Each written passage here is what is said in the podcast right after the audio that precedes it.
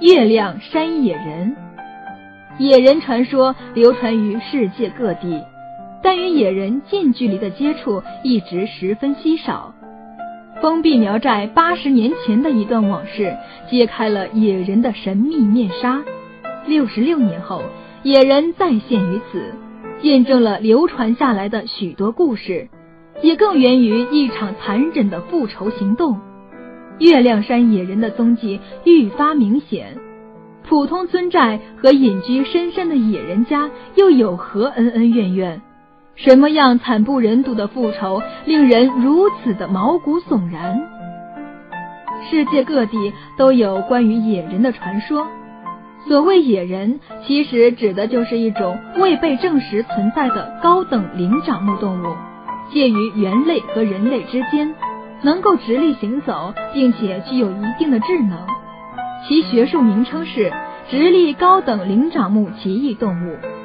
谈到中国的野人，我们一般都会想到神农架等地，也有不少的探险家在丛林里找到了野人的踪迹，但最终大都是无功而返。其实，在黔桂两省交接处的月亮山中。关于野人的传说已经流传了近八十年。计划乡的计划村正是一个处于茫茫月亮山腹地的古老苗寨，这里的人们世代以狩猎为主，生活简单而朴实。这里就是月亮山有野人说法的起源地。据村里面的老人所讲，大约是在一九三零年六月的某一天。寨子里十二名年轻男子各自领着自己的猎狗去山上打猎。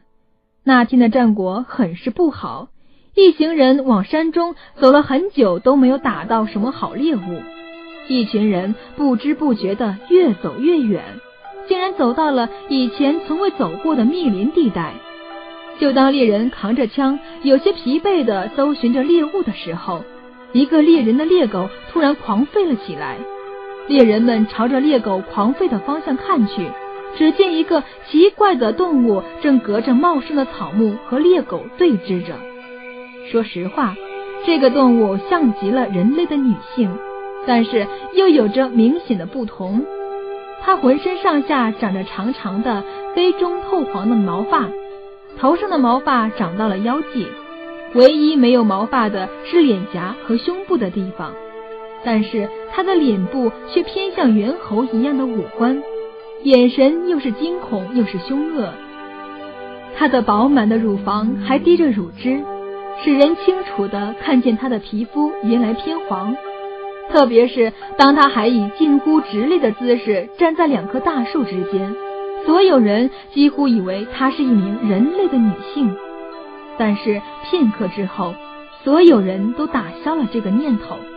原来刚刚和这个女人对峙的猎狗忍不住扑了上去，却被他的双手直接抓住，然后徒手把猎狗的后腿撕扯了下来。这是母性野人！有人突然吼道，其他的猎人们都惊呆了。确实，他们哪里见过有力气这么大的人类，更何况还是人类的女性？所以，唯一的解释是。这个动物根本就不是人类，而是野人。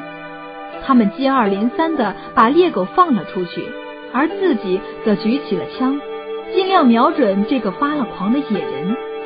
剩下的猎狗龇着牙，都一齐扑了上去。哪想到女野人好像有着无穷的力量，见到猎狗就开始撕扯，光是用双手就杀死了十一只猎狗。伴随着猎狗的一声声惨叫，女野人简直杀红了眼。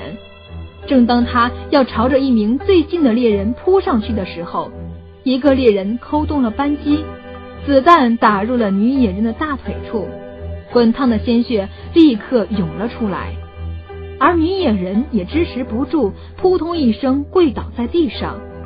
剩下的猎人这才一拥而上，把女野人捆了个结结实实。因为没了猎狗，猎人们也无心再打猎，带着绑着野人就回了寨子里。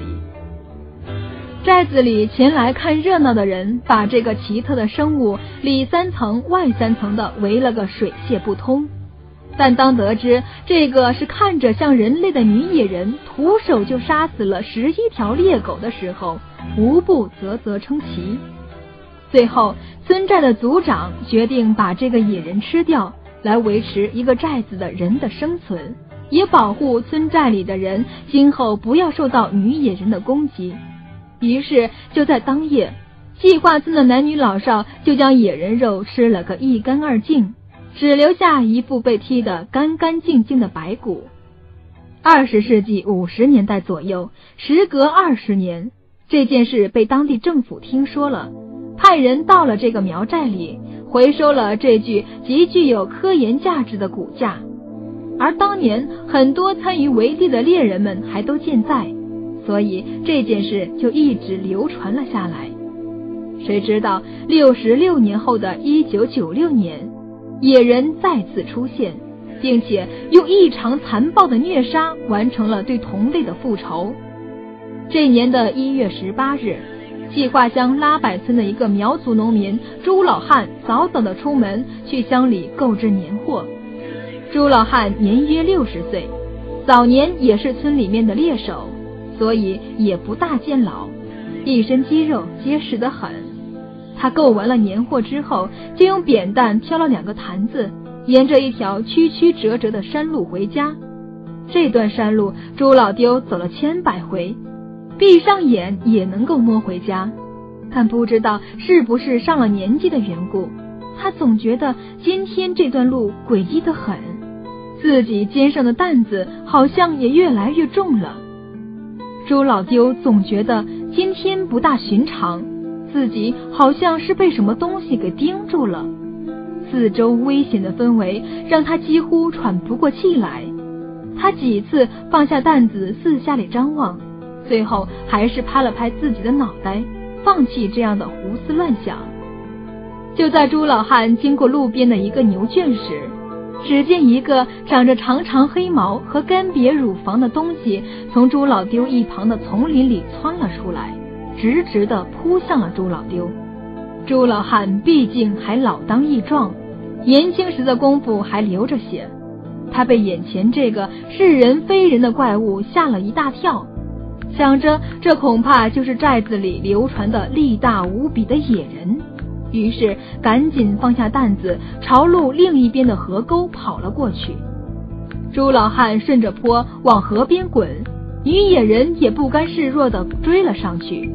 朱老汉凭借自己对这段路的熟悉，躲开了女野人，藏到了靠近河边的沟里面，只期望自己藏得严严实实的，不要被这野人发现才好。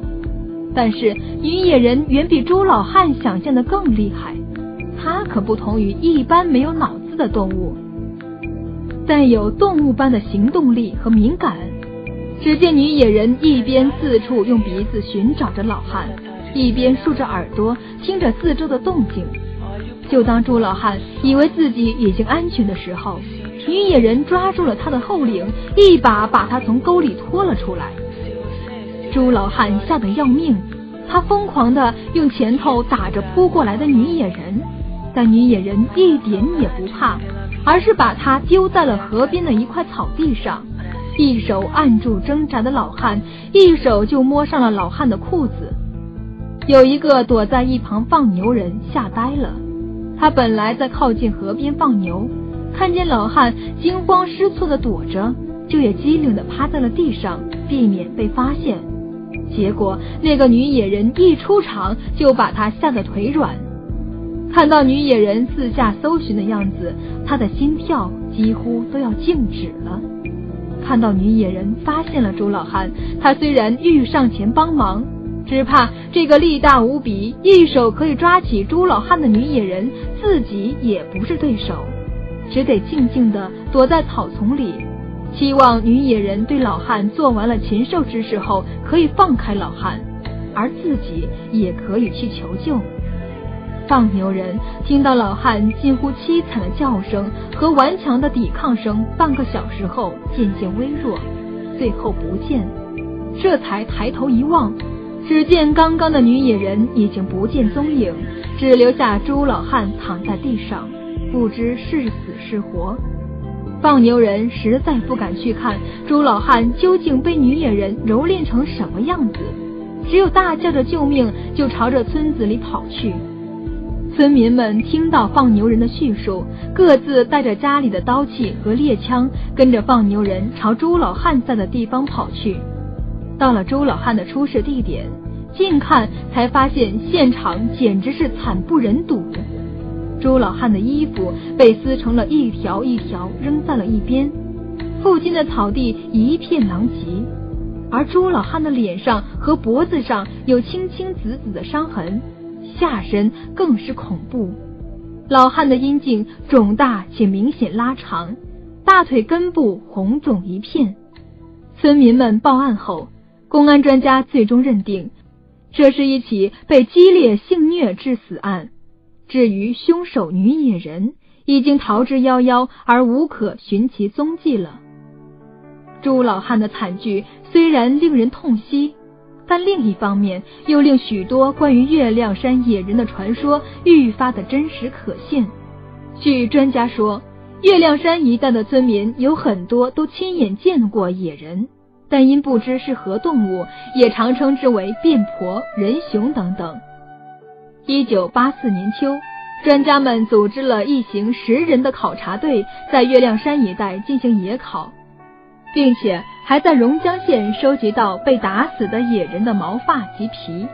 化验结果为是介于猿和人之间的高级未知灵长类动物的毛发。